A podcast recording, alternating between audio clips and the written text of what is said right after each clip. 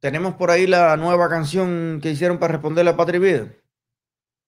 Eh, podemos congelarla ahí al menos para que la gente vea la, imagen, porque no nos jodan por derechos de autor.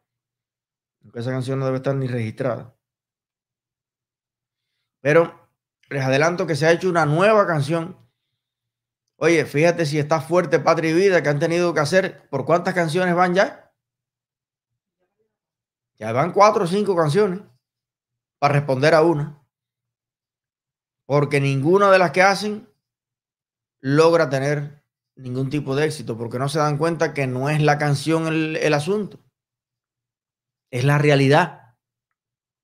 La canción lo único que hace es ilustrar una realidad. Entonces tú no haces nada con fajarte con la canción. Vaya, ahorita ya sale, ahorita ya sacan un boxeador que diga el pullover patria y vida y sacan entonces a otro boxeador que diga patria o muerte, le amarran las manos al de patria y vida y le empiezan a dar golpes. No sé, un performance.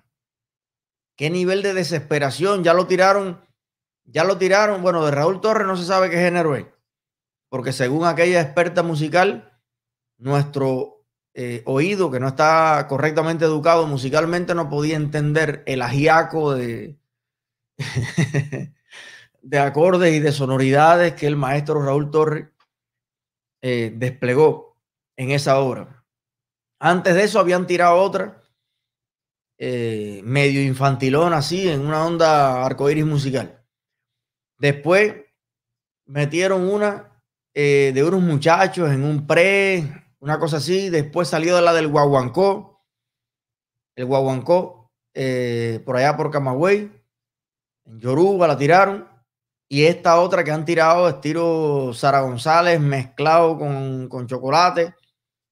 Bueno, Chocolate va a tirar su versión de Pata y Vida. Estoy loco que salga. Así que un abrazo a, a nuestro insuperable Chocolate. Pero bueno, la tiraron en trap o en rap o en algo así también. Y ahora con policías cantando y con toda esta, con toda esta historia. No podemos poner la canción, todo el mundo la pide eh, pero bueno, eh, una probadita, unos segundillos. Ah, una, ah, no, ok. Pero bueno, búsquenla por ahí. Aquí está. Lo hizo una gente de Oriente, del GIM por allá. Y están ahí los policías contentos, cantando ahí, tal. Bueno. Eh, yo sigo diciendo lo mismo, señores comunistas. Olvídense de eso. El tema es que ustedes no pueden conectar porque hay una realidad. Y la realidad es que el comunismo no funciona.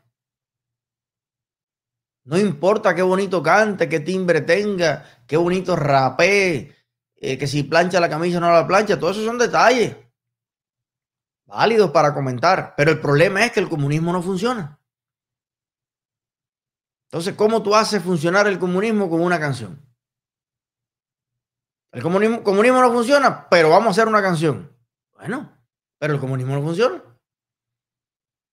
Y entonces siguen jugando con los mismos códigos, los mismos clichés, mareados de toda la vida, que te ponen a la mulata así, que te mira.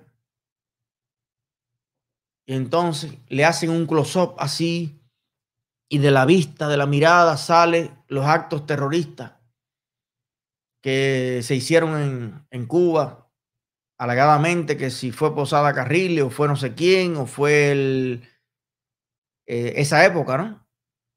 Que sucedían esas cosas. Y yo le voy a decir algo a los comunistas. El hecho de que hayan ocurrido actos de terrorismo en Cuba no justifica la dictadura de ustedes. No hay nada que ustedes puedan buscar en el pasado. Que explotó un barco en la bahía de La Habana ¿Y por qué yo no puedo hablar en el 2021? ¿Que tumbaron un avión? Es verdad. Yo soy el primero que he condenado eso siempre. El movimiento 26 de julio también se construyó un avión en Santiago y se cayó. Y mató a pelote gente y después fusiló decenas de gente y está plantado. Y eso justifica que yo no pueda elegir a los dirigentes de Cuba 60 años después. eso justifica que los comunistas tengan que esclavizar a los cubanos eternamente. Entonces, como Estados Unidos tumbaron las dos torres gemelas, aquí no se puede hacer más elecciones.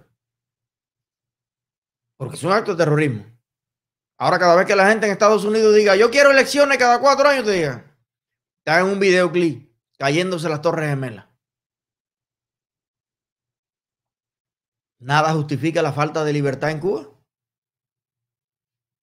Nada justifica que los comunismos se pongan en la, los comunistas pongan en la constitución que ellos son la fuerza superior del Estado, que qué sé yo.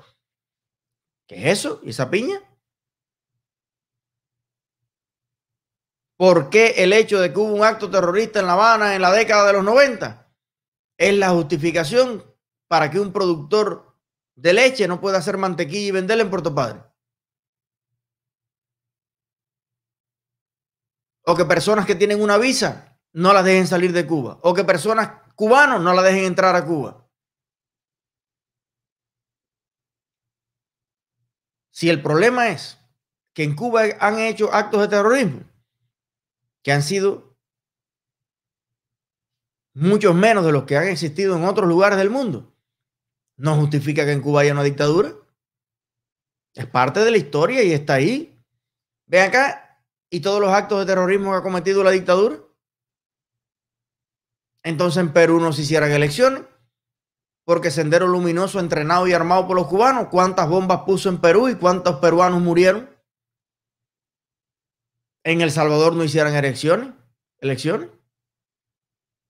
Porque también los terroristas comunistas financiados, armados por la Unión Soviética en Cuba, acabaron con cuántos campos, con cuántos pueblos, ¿Cuántas fábricas quemaron? ¿Cuántos cultivos? ¿Cuántos secuestraron? ¿Cuántos mataron? ¿Acaso no es terrorismo de Estado lo que, lo que se hace hoy en las calles de Cuba, donde sale un joven pacíficamente con un cartel en la mano y le caen 12 policías arriba y lo tienen en una cárcel que le acaban de dar una golpiza? Si el problema de Cuba es el terrorismo, entonces con más razón todavía hay que quitarse el comunismo de arriba porque el sistema más terrorista del planeta, el que más millones de muertos tiene sobre la faz de la Tierra, es el comunismo. O los comunistas creen que nosotros no sabemos la historia. Ellos quieren ir a ciertos apuntes de la historia que a ellos les conviene. La historia de los comunistas no se puede contar. Lo que han hecho los comunistas desde Pol Pot hasta Mao, hasta Stalin y hasta todos los inspiradores de ellos, que son unos perversos asesinos, esa historia no se puede contar. Ese terrorismo no cuenta. El terrorismo es el que le conviene a ellos. Para seguir en la narrativa, ellos son los que están cuidando al pueblo cubano. Ellos son los valientes que cuidan la integridad de la nación.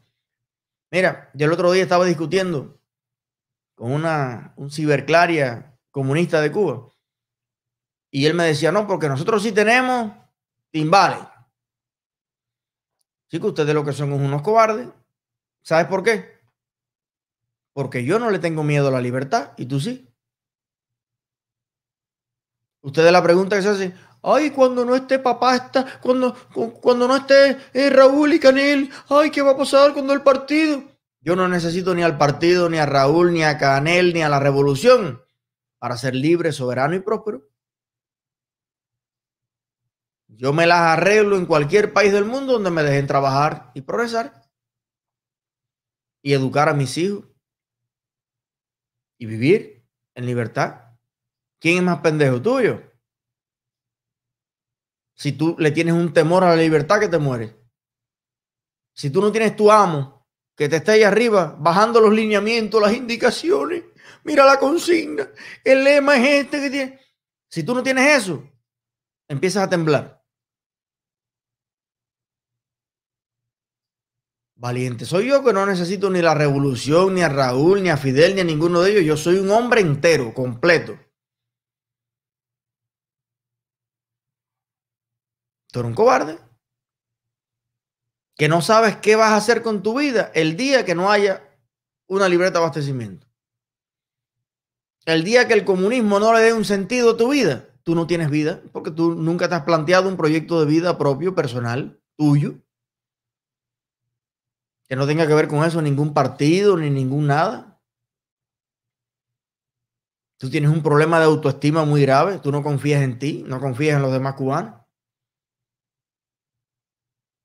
Yo no necesito nada de lo que tú necesitas para vivir. Yo lo único que quiero es